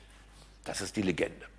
Wenn Sie sich mal das überlegen, wird einem schnell klar, warum eigentlich diese verdeckten Ermittler als Polizeibeamte irgendwie äh, keine große Zukunft haben. Sie sind jetzt, haben jetzt die also neue Identität bekommen, werden von mir aus eingeschleust. So, wenn Sie Erfolg haben, sind Sie ja ehrlich gesagt verbrannt. Also und dann weiß, also Sie können jetzt nicht beliebig wieder, von mir aus können Sie zwar eine neue Legende kriegen, aber inzwischen, irgendwann hat sich noch rumgesprochen, dass das dieser berühmte verdeckte Ermittler ist. Also ich denke, dass verdeckte Ermittler eher selten sind. Und da gibt es dann Kortelen, das ist alles gesetzlich geregelt und die dürfen unter Verwendung ihrer Legende eine Wohnung mit dem Einverständnis des Betreffenden betreten, 110c, darf nicht durch eine über die Nutzerlegende hinausgehende Vortäuschung eines Zutrittsrechts herbeigeführt werden. Also hier ist der Gesetzgeber ja jetzt extrem pingelig, nicht wahr? Also Sie dürfen dann zwar ihren falschen Namen sagen, das ist ihnen ja auch verliehen worden, diese neue Identität, sie dürfen aber keine weiteren Täuschungen äh, vornehmen. Alles recht betulich, in der Praxis nicht, denke ich, besonders effizient. Also verdeckter Ermittler wird es höchstens dann geben, denke ich mir, nun bin ich ja kein Angehöriger des Bundeskriminalamtes, aber wenn Sie wirklich in, sagen wir mal, höchstrangige ähm, terroristische, wirtschaftskriminelle, äh, staatskriminelle Kreise hinein wollen und eigentlich auch nur zur Abschöpfung allgemeiner Informationen. Also für das einzelne Strafverfahren, denke ich, können Sie den verdeckten Ermittler kaum gebrauchen, weil er nachher verbrannt ist. Der muss ja immer in diesem Milieu bleiben. Deshalb sind in der Praxis wichtiger die Nöps und dann vor allen Dingen die V-Leute. Ein Nöb ist ein nicht öffentlich ermittelnder Polizeibeamter, also Nöb ist eine etwas kuriose Abkürzung, der nur bei einzelnen Einsätzen auftritt und sich dann eben mit falschem Namen vorstellt und in abgerissener Form, also nicht mit einem normalen Polizeibeamten verwechselbar ist. Also dieser Nöb, das kommt natürlich häufiger vor, Polizeibeamte, die in Einzelfällen sich im Milieu bewegen, ähm, ist überhaupt nicht gesetzlich geregelt. Das Zentralproblem des Nöbs ist die Lokspitzelei, die kommt unter Römisch sechstens ziemlich ausführlich, weil ich da auch, wie soll ich sagen, persönliche Engagements in der Literatur seit vielen Jahren habe und mich immer doch wie soll ich sagen, leicht erregen kann über diese Problematik. Das sehen Sie auch in der Länge dieses Absatzes, den ich Ihnen da reingeflickt habe. Also der NÖP wird in der Regel als Lokspitzel arbeiten. Kommen wir extra darauf zurück. Jetzt die dritte Gruppe. Und das ist natürlich an sich die interessanteste Gruppe, nämlich, dass Sie im Milieu Leute haben, die auch im Milieu verwurzelt sind, die aber gleichzeitig von einem, also die heißt das V-Mann, V für Vertrauen, ein V-Mann ist ein Vertrauensmann. An sich müsste man ja V-Person sagen, nicht wahr? Sie sehen ja, wie die Frauen auch auf diesem Gebiet benachteiligt sind. Das sind V-Personen. V-Leute, da sind wir dann schon wieder geschlechtsneutral. Also Sie haben eine V-Person im Milieu und schöpfen die ab, deren Wissen schöpfen Sie ab. Diese V-Person hat üblicherweise einen sogenannten V-Mann-Führer. Das ist ein Polizeibeamter, dem sie regelmäßig berichtet und der auch mit ihr bespricht, was sie machen soll. Diese V-Leute, wie gesagt, die gibt es seit Jahrzehnten. Ähm, die berühmtesten V-Leute war der Vorstand der NPD oder ein großer Teil des Vorstandes der NPD, zeitweise als vor neun Jahren das erste Verfahren lief, fragte man sich ja, ob es überhaupt echte, nicht als V-Leute beschäftigte NPD-Mitglieder geben würde. Das Bundesverfassungsgericht hat damals ja mit Recht einen ziemlichen Tobsuchtsanfall bekommen, soweit man von diesen vornehmen Leuten in der karmesinroten Robe auch also soweit man denen solche Entgle emotionalen Entgleisungen zutrauen kann, natürlich nicht. Sie waren indigniert, not amused, würde Queen Elizabeth gesagt haben. We are not amused, denn was hatte man gemacht? Alle diese Äußerungen, diese verfassungswidrigen Äußerungen waren von V-Leuten der Verfassungsschutzämter produziert worden. Inzwischen wird ja behauptet von den Innenministern, wir haben alle V-Leute zurückgezogen und die Äußerungen sind jetzt wirklich von sozusagen reinen Deppen, reinen NPD-Deppen produziert worden und jetzt versuchen wir es ein anderes Mal. Sie wissen aber, dass äh, die Bundesregierung sehr zurückhaltend in dieser Frage agiert. Sie weiß, sie weiß, vielleicht besser als die Innenminister, wie viele V-Leute in der heutigen NPD drinstecken. Und da hatten wir also eine Unterwanderung durch V-Leute in größtem Ausmaße. Ähm, V-Leute, wie gesagt, sind kriminalistisch in organisierten Milieus natürlich das einzige Mittel, um überhaupt äh, also in diese Milieus eindringen zu können und also dort die Straftaten aufklären zu können. Es wird übrigens auch immer wieder etwa im Bereich der also Menschenhandels- und Prostitutionskriminalität von den Kriminalbeamten beklagt, dass man heute Verhältnisse hat, wo also gewisse ausländische Mafias äh, die das kriminelle Prostitutionswesen kontrollieren. Früher hätte man sozusagen immer noch Vorleute im Milieu gehabt. In diesem Milieu käme man aber nicht rein und damit könnte man praktisch äh, fast diese Kriminalitätsbereiche überhaupt nicht mehr beobachten und auch äh, nicht aufklären. Nun gut, also der V-Mann ist sicher für bestimmte Formen der Kriminalität eine kriminalistisch sehr wichtige Einrichtung. Und im Grundsatz bin ich auch immer der Meinung, dass wenn die Kriminalität sich modernisiert, die Strafverfolgungsmethoden sich auch modernisieren müssen. Es kann nicht sein, also so ungefähr die Kriminalität arbeitet schon mit Computern und wir haben immer nur noch Schreibmaschinen, die die Beamten im Zweifinger-Suchsystem bedienen oder so. Wir müssen uns mitmodernisieren, wobei meistens ja die Gefahr inzwischen sogar ist, ähm, dass die Modernisierung einseitig für die Strafverfolgungs äh, Maßnahmen erfolgt, aber nicht der Verteidigung zugutekommt. Darüber hatten wir oft gesprochen, zum Beispiel elektronische Fußfessel, zum Beispiel Videoaufzeichnung von Zeugenvernehmungen. Also diese Modernisierung der Strafverfolgung muss natürlich auf beiden Seiten sein. Intensivierung der Zugriffsmöglichkeiten der Verfolgungsbürden, aber auch Stärkung der Kontrollmöglichkeiten der Verteidigung. Also das ist im Prinzip richtig. Man müsste dann aber eine Regelung haben und dass wir bis heute den V-Mann gesetzlich nicht geregelt haben, empfinde ich ebenfalls als einen großen Mangel. Ähm, er wirkt sich aus, und darauf kommen wir in der Hauptverhandlung zurück, bei der Technik der Einführung des Wissens der V-Leute in die Hauptverhandlung. Das ist ein eigenes Kapitel dann in der Hauptverhandlung. Das Problem ist natürlich, dass sich ja die V-Leute in der Hauptverhandlung nicht vernehmen können. Warum nicht? Aus zwei zwingenden Gründen. Erstens ein V-Mann in einem gewaltbereiten Milieu, der sich in der Hauptverhandlung vernehmen lässt, hat hoffentlich vorher sein Testament gemacht, wenn er was zu vererben hat, denn danach wird er bald tot sein.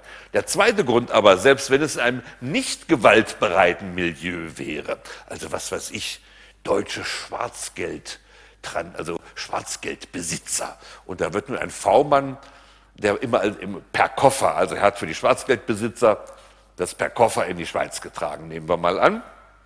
Alle haben ihm das anvertraut. In Wahrheit ist er aber V-Mann der deutschen Steuerfahndung.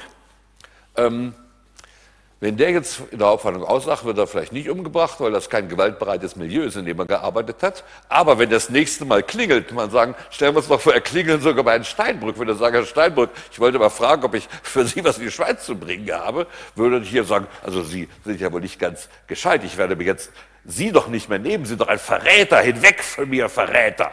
Das heißt, er ist, wie man im Jargon sagt, verbrannt. Also wir können das Wissen des V-Manns nicht so, wie es dem Gesetz normalerweise entsprechen würde, durch Zeugenvernehmung des V-Manns in der Hauptverhandlung einführen. Es muss also in irgendeiner Weise vermittelt infiltriert werden. Darauf kommen wir zurück. Es wird über die Vernehmung des Vernehmungsbeamten durch Zeugen vom Hörensagen eingeführt und dadurch ist natürlich die Möglichkeit des Kreuzverhörs vereitelt worden. Und das ist ein Riesenthema, ähm, auf das wir dann bei der Hauptverhandlung zurückkommen werden.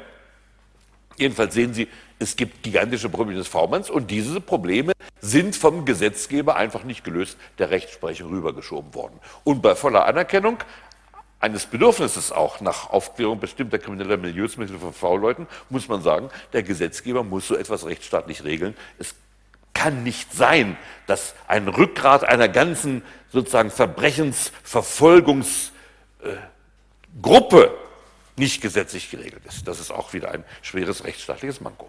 Gut, jetzt kommen wir auf den Lokspitzel. Wie gesagt, da brauche ich vielleicht gar nicht so viel zu sagen, weil ich ihn da hierfür am meisten aufgeschrieben habe. Der Lokspitzel, den kennen Sie an sich aus dem materiellen Recht, hoffe ich jedenfalls, dass Sie ihn daher kennen. Und mit einem französischen Ausdruck wird er Agent Provocateur oder so ähnlich genannt. Also ein Agent Provocateur oder Lokspitzel. Der Agent Provocateur ist jemand, der einen anderen zu einer Straftat verleitet, um dann anschließend zu sagen, mitkommen Kriminalpolizei. Also zum Beispiel, wenn Sie Taschendiebe führen wollen, Sie kennen ja mein berühmtes Trenchcoat, hoffe ich. Mein berühmtes Trenchcoat, wo ich links die Tasche aufgeschnitten habe, unten die Naht verstärkt habe, sodass ich sogar Aale von dieser Größe locker jetzt in der Vorweihnachtszeit beim Käfer entwenden und dem Trenchcoat verschwinden lassen kann. Ich habe das Trenchcoat aber auch in zweiter Weise umgebaut. Die rechte Manteltasche die sieht immer so aus, als ob ich da 200er Euro-Scheine reingeprummelt hätte. Und es ist eine kleine Mausefalle eingebaut. Und sobald jetzt einer reinfasst, um mir die 200er Euro-Scheine rauszuholen, schnappt die Mausefalle zu und eine elektrische eingebaute Stimme sagt, mitkommen Kriminalpolizei. Also, das ist der Vormann.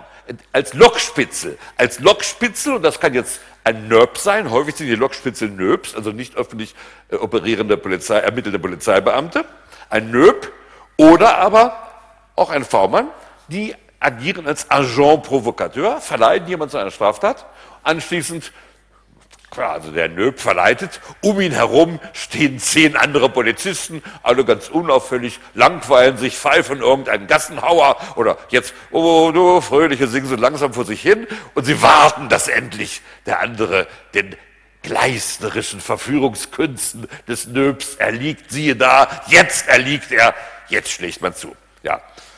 Allein die Idee des Lockspitzels, muss man ja sagen, ist, es hat etwas Mephistophelisches an sich, was in einem rationalen, rechtsgüterschützenden Rechtsstaat gar nicht sich ausgedacht werden könnte. Denn wieso soll es eigentlich einen Nutzen bringen, ein Verbrechen zu provozieren, um es anschließend auch zu verfolgen? Man könnte doch gleich darauf verzichten. Wenn ich darauf verzichte, das Verbrechen zu provozieren, brauche ich es nicht zu verfolgen. Also es ist eigentlich die Idee des Lockspitzels ist eigentlich eine Art Arbeitsbeschaffungsmaßnahme für Kriminalbeamte. Nicht wahr? Man hat nichts zu tun. Oh Gott, schon wieder wird nichts mehr, äh, also was weiß ich, die Verge das Dezernat für Vergewaltigung hat nichts mehr zu tun. Die Leute gucken alle nur noch YouPorn und vergewaltigen nicht mehr. Sagt der Polizei, oh Gott, oh Gott, Mensch, ich werde demnächst womöglich hier, also, weiß ich nicht, zwangspensioniert oder so. Daraufhin kommt er auf die Idee, äh, nun also zunächst mal, ähm, ja, das ist noch kein Lockspitzel, also eine attraktive Beamtin, auch zur Weihnachtszeit, sehr sparsam bekleidet, immer im englischen Garten auf und ab zu schicken und so. Vielleicht hat sie noch einen kleinen Yorkshire Terrier dabei, dass das möglichst plausibel wirkt und der Polizeibeamte sitzt halt im Gebüsch und wartet, wann denn endlich ein Vergewaltiger äh, aus dem Gebüsch springt und eine Vergewaltigung begeht. Das ist als solches doch unbedenklich. Sie bieten ja nur eine Gelegenheit, nicht wahr? Sie testen das mal. Bedenklich wird es, und das klappt allerdings bei der Vergewaltigung dann nicht, wenn Sie den Betreffenden überreden. Also wenn jetzt die Polizistin sagt, als Nöb, als nicht öffentlich ermittelte Polizei, vergewaltige mich doch mal. Das haut ja nicht hin, weil dann wegen Einverständnis es keine Vergewaltigung mehr ist. Sie müssen also schon ähm, äh, eine Art der Provokation erfinden, die den Straftatbestand übrig lässt. Und das ist natürlich im Betäubungsmittelbereich. Und da spielt sich das ja auch dann immer ab. Im Betäubungsmittelbereich die Regel, Sie geben sich als Aufkäufer und sagen, kannst du mir nicht Stoff beschaffen? Oder Sie bieten einem anderen Stoff an. Also in diesem Bereich ähm, blüht das Lockspitzelwesen zur Begründung wird immer gesagt, wenn wir die Lokspitzen nicht hätten, würden wir ja gar nichts mehr aufklären. Dann ist natürlich die Frage, äh, Sie schaffen erst Kriminalität, um sie aufzuklären. Ist das nicht durch und durch pervers? Meiner Meinung nach ist es in der Tat durch und durch pervers. Die Rechtsprechung hat versucht, so nach dem Motto, wasch mich, aber mach mich nicht nass, so eine Zwischenlösung zu finden, aber eine doppelt gebrochene Zwischenlösung. Zunächst sagt sie, damit man als Lokspitze überhaupt auftreten darf, muss der andere, den man jetzt verführt, früherer Taten verdächtig sein. Dann darf man ihn erneut verführen. Ich muss schon gestehen, dass schon diese Logik, diese Logik der Rechtsprechung, wann das überhaupt also rechtsstaatlich vertretbar sei, nicht einleuchte. Denn wenn ich ihn jetzt zu einer neuen Tat verführe, verfolge ich ihn ja wegen der neuen Tat. Und die These, äh, wenn er das jetzt macht, hat auch die alte Tat begonnen. Also ich wüsste nicht, was an der These dran ist. Nicht? Weil wenn Sie jemanden verführen, haben Sie ihn verführt. Und das beweist doch nicht, ob er früher eine andere Tat begangen hat. Also ich halte die ganze These im Ausgangspunkt schon ähm, mit einem rechtsstaatlichen Tatstrafrecht überhaupt nicht zu vereinbaren. Das würde passen in ein Strafrecht, wo Sie schwache Personen einbuchten wollen. So eine, eine Art, wie soll ich sagen, darwinistisches Strafrecht. Alle, die verführbar sind in dieser Gesellschaft, sperren wir jetzt mal ein. Und nur wer wie Heilige jeder Versuchung eisern widersteht, der darf also in diesem Staat in Freiheit sein. Nicht wahr? Also dahinter steckt ein totalitäres Staatskonzept. Das muss man ganz deutlich so sehen. Also das beweist meines Erachtens überhaupt nicht. Sodass schon der Grundansatz der Rechtsprechung mir selbst nicht einmal nachvollziehbar ist. Wie ist es nun aber, wenn Sie jemanden lockspitzelmäßig verführen, gegen den noch gar kein Tatverdacht bestand. Das ist rechtsstaatswidrig, sagt die Rechtsprechung. Also da kommt sie uns einen Schritt entgegen. Frage, welche Konsequenzen hat das denn? Und da neigte auch früher, ich habe das jetzt nicht alles aufgenommen, weil das ja quasi Geschichte der Diskussion dieser Streitfrage ist, da neigten auch früher einige Senate des BGH dazu zu sagen, die rechtsstaatswidrige Verleitung eines Menschen zu einer Straftat ist so unerträglich, dass es ein Verfahrenshindernis geben. Das ist im Schrifttum auch die überwiegende Meinung, dass eine rechtsstaatswidrige Verleitungshandlung ein Verfahrenshindernis auslöse. Wie gesagt, das, darauf lege ich Wert. Der ganze Ansatz leuchtet mir nicht ein. Einen Menschen zu einer Straftat zu verführen, kann in einem äh, rechtsgüterschützenden Tatstrafrecht überhaupt keinen, keinen Sinn und keinen Verstand machen. Inzwischen hat die Rechtsprechung aber diese Konzession, dass sie sagt, manchmal kann es ein Verfahrenshindernis geben, zurückgenommen und sie hat eine Lösung erfunden, auf die wir im Rahmen der Beweisverbote in dem Kapitel dann noch öfter treffen werden, die sogenannte Strafzumessungslösung, die beim Lockspitzeleinsatz, finde ich, also besonders absurd klingt. Ähm, wenn ich also jemanden rechtsstaatswidrig zu einer Straftat verführe, so soll das ein Strafmilderungsgrund abgeben. Das ist die Strafzumessungslösung. Die Entscheidung dazu habe ich Ihnen aufgeschrieben. Ähm, macht das einen Sinn? Antwort, dies macht keinen Sinn. Die Verfahrenshindernislösung hat aber auch keinen Sinn. Wir bauen es mal auf aus den Zwecken des Strafrechts und das ist ein schönes Beispiel dafür, wie juristische Argumentation gewissermaßen Prinzipien geleitet bei den Fundamentalprinzipien angreifen muss. Wozu ist das Strafrecht da und wozu dient also auch die ganze Strafrechtspflege zum Rechtsgüterschutz? So, daraus folgt, dass nicht irgendein Kriminalbeamter plötzlich den Rechtsgüterschutz suspendieren darf. Das heißt, wenn ein Kriminalbeamter jemand anders zu einer Straftat bewegt,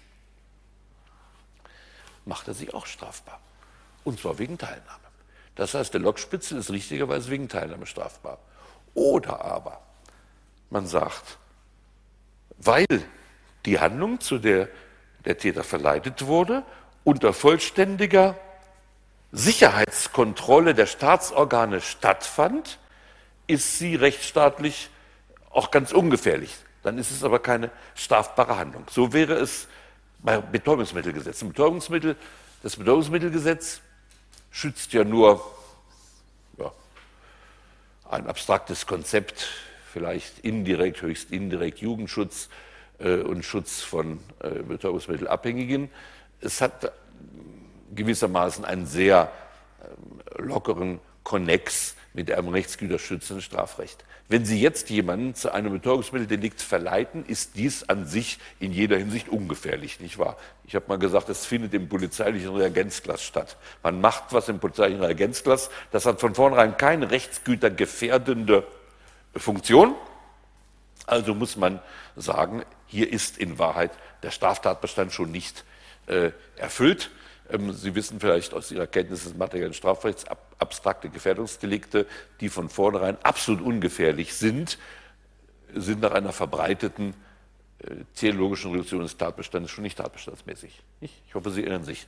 Absolut ungefährliche Handlungen müssen aus dem Anwendungsbereich abstrakter Gefährdungsdelikte herausgehalten werden. Also zum Beispiel eine Brandstiftung, Sie stecken eine Hütte an, nachdem Sie sich vergewissert haben, dass wirklich niemand da drin ist. Der Grund für die schwere Strafbarkeit von Brandstiftungsdelikten ist die Gefährdung von Menschen. Wenn hundertprozentig sicher ist, dass kein Mensch gefährdet sein kann, sind diese Delikte nach ihrem Sinn nicht erfüllt. Der Tatbestand muss theologisch dahin reduziert werden, dass eine absolute Ungefährlichkeit ihn nicht erfüllen kann. Und so ist es eben bei Betäubungsmittelgesetzen, die im polizeilichen Reagenzglas stattfinden. Hier muss der Tatbestand entsprechend reduziert werden, der schon gar nicht den Tatbestand erfüllt.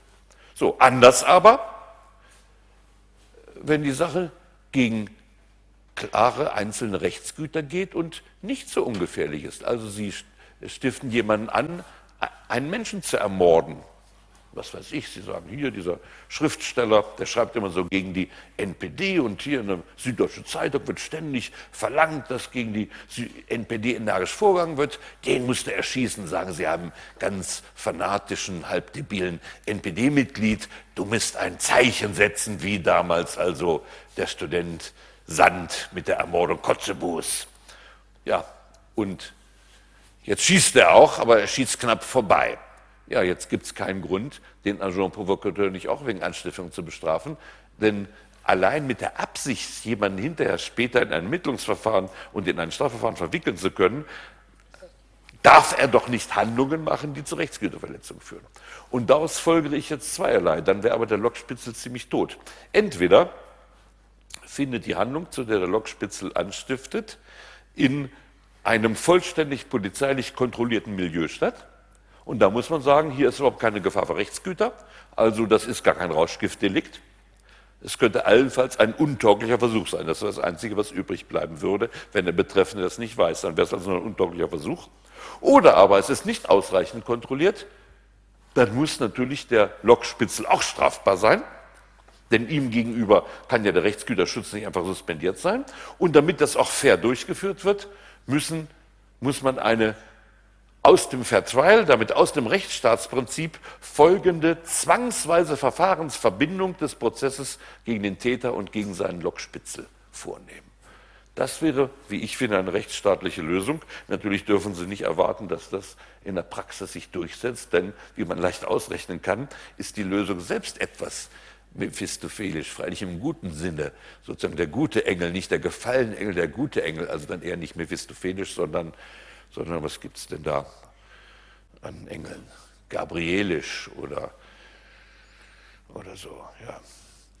Ähm, denn es bleibt ja nichts übrig. Entweder wird der Lokspitzel auch bestraft, also gibt es keinen Lokspitzel mehr. Oder der Lokspitzel bleibt straflos, aber der Täter bleibt auch straflos, dann lohnt sich die ganze Sache nicht. Also die ganze Lokspitzel-Konzeption, denke ich, ist in unserem Rechtsstaat ein, ein Fremdkörper.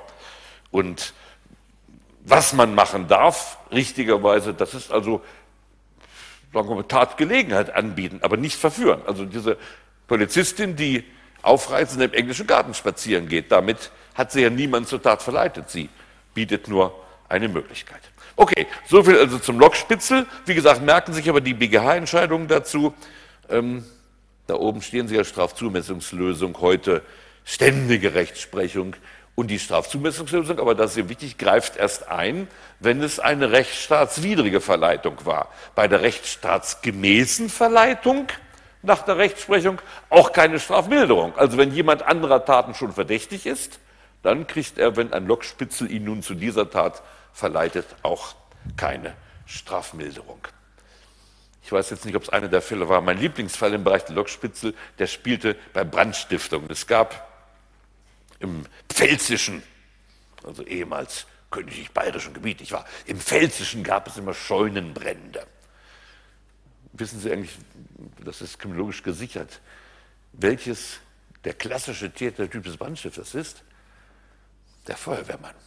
Also es ist ganz bekannt, dass viele Feuerwehrleute heimlich Brandstiftungen machen. Ähm, ist ja klar, wenn Sie zur Feuerwehr gehen, müssen Sie eine gewisse pyromanische Veranlagung haben. Und wenn es selten brennt, sind Sie ja sozusagen am falschen Platz. Also es muss ja auch mal brennen. Deshalb ist kriminologisch gesichert, dass Brandstifter häufig Feuerwehrleute auf Abwägen sind. Hier war es nun eine üble Gestalt, die man im Verdacht hatte, Brände immer schon ähm, gelegt zu haben. Zwei Polizeibeamte, zwei Nöps nahmen ihn sich abends in einer pfälzischen Beiz vor, traktierten ihn mit Pfälzer Wein noch und nöcher Wunder, dass er das lebend überstanden hat. Also jedenfalls war er zum Schluss volltrunken. Daraufhin überredeten sie ihn, doch mal wieder eine Scheune anzustecken.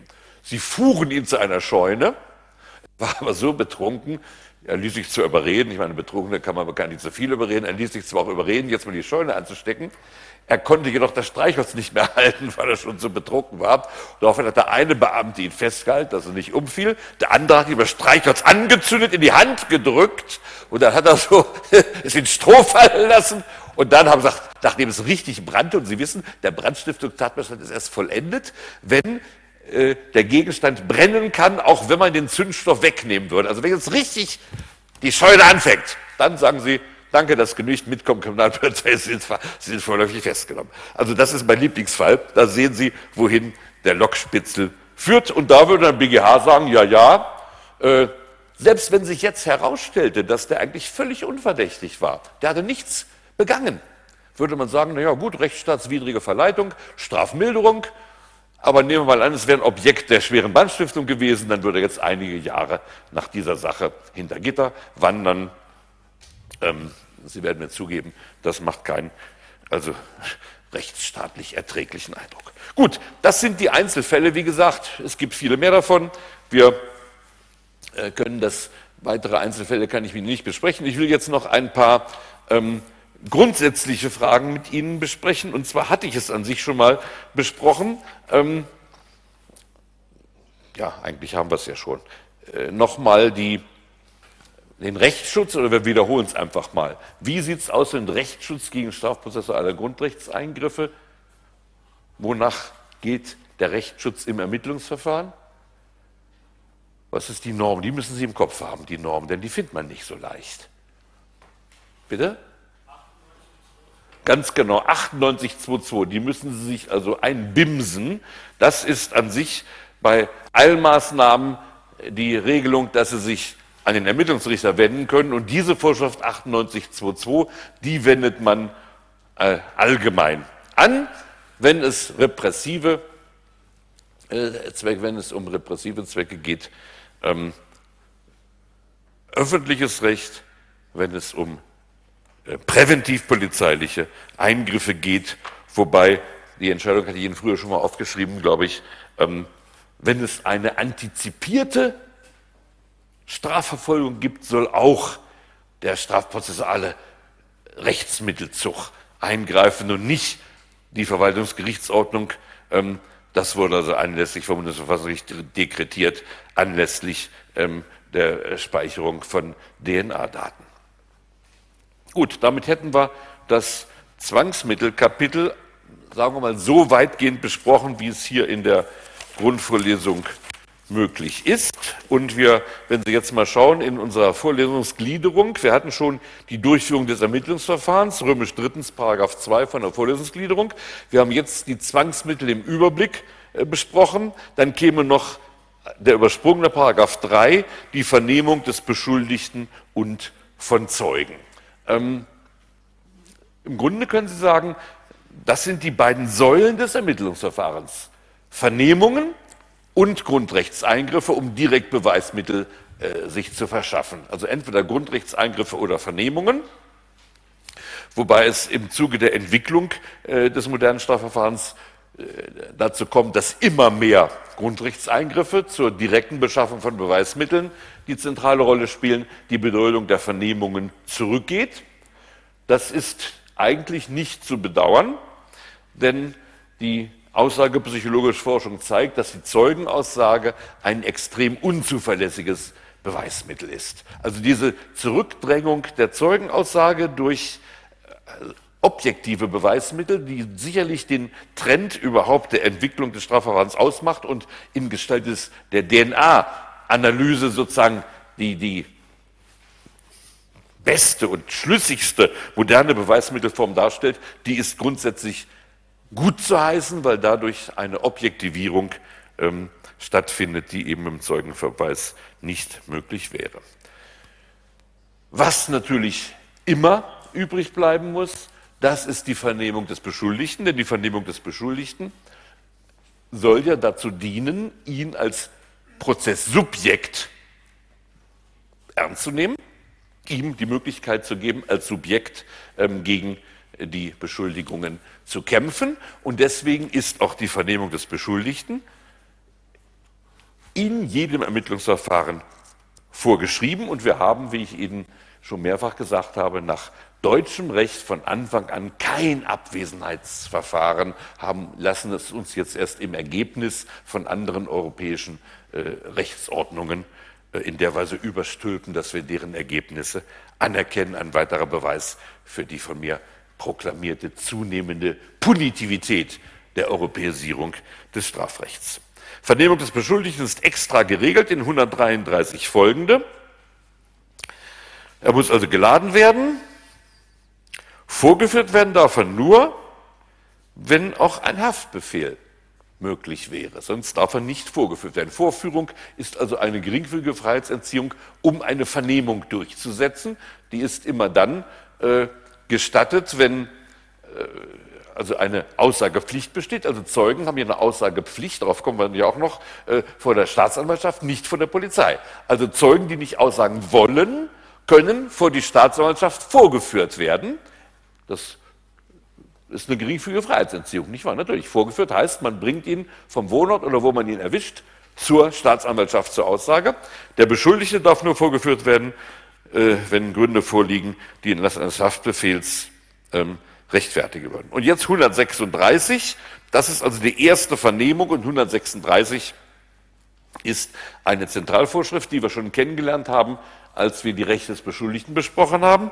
Er muss auf den Grundsatz der Aussagefreiheit hingewiesen werden, nachdem ihm eröffnet wird, welcher Straftat er beschuldigt wird. Also die erste Vernehmung hat die Eröffnung der Beschuldigung. Das ist natürlich ganz wichtig, dass jemand weiß, wessen er beschuldigt wird, nicht wahr? Es zeichnet Unrechtsstaaten aus. Und wie gesagt, ich habe Ihnen Paraguay irgendwann mal als Beispiel genannt. Als ich dort Gefängnisse besichtigte, haben die Einsitzenden behauptet, nun konnte ich das nicht überprüfen, aber sie haben es mir jedenfalls gegenüber behauptet, sie wissen gar nicht, warum sie hier in Haft sitzen. Ihnen hat nie jemand gesagt, wessen sie beschuldigt werden. Also das ist eine rechtsstaatliche Grundnorm. Man muss die Beschuldigung eröffnen und dann muss man Absatz 1 Satz 2 über das Schweigerecht belehren. Sie alle haben den lateinischen Spruch im Kopf den, nicht wahr? Was heißt das Schweigerecht auf Lateinisch? Ja, vielleicht auch ein paar andere. Das müssen Sie auswendig wissen, auch wenn Sie in der Schule nie Latein genommen haben. Wenn Sie immer nur Französisch, Italienisch, Arabisch und weiß ich nicht was noch, Buschmännisch äh, gelernt haben, das müssen Sie auf Lateinisch merken. Nemo, bitte? Genau. Nemo tenetur se ipsum prodere oder auch nemo tenetur se ipsum accusare. Also niemand ist verpflichtet, gegen sich auszusagen. Nicht wahr? Auf Englisch, von mir aus können Sie auf Englisch wissen, das ist das Privilege against Self-Incrimination. Ein, ein absoluter rechtsstaatlicher Grundsatz. Er ist auch bei uns in seiner ganzen Schärfe relativ spät erst ernst genommen worden. Ich hatte Ihnen äh, schon gesagt, als im SDP von 1965, da war ich selbst Student, habe damals bei einem ganz angesehenen deutschen Strafprozesslehrer, der selbst von Nazis verfolgt war, Strafprozessrecht gehört. Und als damals die ausdrückliche Belehrungspflicht eingeführt wurde, sagte er, das ist das Ende jeder Strafverfolgung, denn man kriegt keine Geständnisse mehr obwohl ja nun gerade der Sinn von Nemo Tinetos ipsum prodere ist, dass ein Geständnis in völliger Freiwilligkeit äh, ergehen muss. Der Gesetzgeber war nämlich listig gewesen. Der Gesetzgeber hat 1877 geschrieben, der Beschuldigte ist zu befragen, ob er etwas aussagen wolle. Und ein normaler Mensch hat diese Frage der Polizei, ob er etwas aussagen wolle, immer so verstanden, ob er überhaupt in der Lage sei, etwas zu erwidern, so ungefähr. Jeder hat das völlig anders verstanden. Und nun ist ausdrücklich der Hinweis auf das Schweigerecht in die Strafprozessordnung aufgenommen worden. Und äh, wie gesagt, man kann doch nicht ein Recht anerkennen, eben Nemotinetor, aber dann die Belehrung so formulieren, dass der nicht merkt, dass er das Recht hat. Das ist ja eine, eine Arglist geradezu des Rechtsstaates. Insoweit ist natürlich der 136 1, also 2 ist also geradezu ein, ein selbstverständlicher Eckstein. Und dann hat auch das Recht, das hatten wir alle schon bei den beschuldigten Rechten besprochen. Absatz 2, er soll Gelegenheit bekommen, die Verdachtsgründe zu beseitigen und die zu seinen Gunsten sprechenden Tatsachen geltend zu machen. Das ist ja auch selbstverständlich. Anerkennung der Subjektstellung. In der Praxis muss man wissen, dass da Fußangeln sind. Und Polizisten sind ja nicht blöd. Und man, ich habe auch ein Verständnis dafür, dass Polizisten auch gerne einen Aufklärungserfolg haben. Das ist ja auch ihre Aufgabe, nicht wahr? Wenn schon ein Polizist sozusagen völlig leidenschaftslos, apathisch an den Seil hängt, wird nie ein Verbrechen aufklärt werden können. Polizisten haben natürlich mancherlei äh, gesetzlich erlaubte Listen, indem sie sagen, also ähm, ihnen soll Gelegenheit geben werden, die Verdachtsgründe zu entkräften, dann müssen sie natürlich auch auf ihr Schweigerecht verzichten. Wenn sie es entkräften wollen, das, sie können selbst entscheiden. Aber wenn sie in der Lage sind, es zu entkräften, würde ich ihnen raten, tun sie es auch. Der glaubt jetzt, hahaha, jetzt werde ich das bestimmt entkräften und meistens ist das der erste Schritt schon, dass er sich so in Widersprüche verwickelt, dass anschließend also das Gegenteil herauskommt. Aber okay, das ist also ohne jedes Risiko äh, ist natürlich der Auftritt des Beschuldigten nicht. Gut, und dann die Norm der verbotenen Vernehmungsmethoden. Das werden wir dann morgen weiter besprechen. Da gibt es nun viel Kasuistik, das werde ich morgen auch relativ knapp machen. Äh, der 136a ist, wie der Buchstabe A zeigt, hineingekommen als Erfahrung auf die üblichen Aussage-Erpressungsmethoden äh, des Dritten Reichs, also der Nazizeit. Das heißt, 126a ist direkt eine Antwort auf die Ermittlungsmethoden ähm, des Reichssicherheitshauptamtes in der Nazizeit und ist damit auch eine ganz wichtige äh, Norm, um die Subjektivität und das heißt eben die Entscheidungsfreiheit des Beschuldigten und seine Grundrechte zu schützen.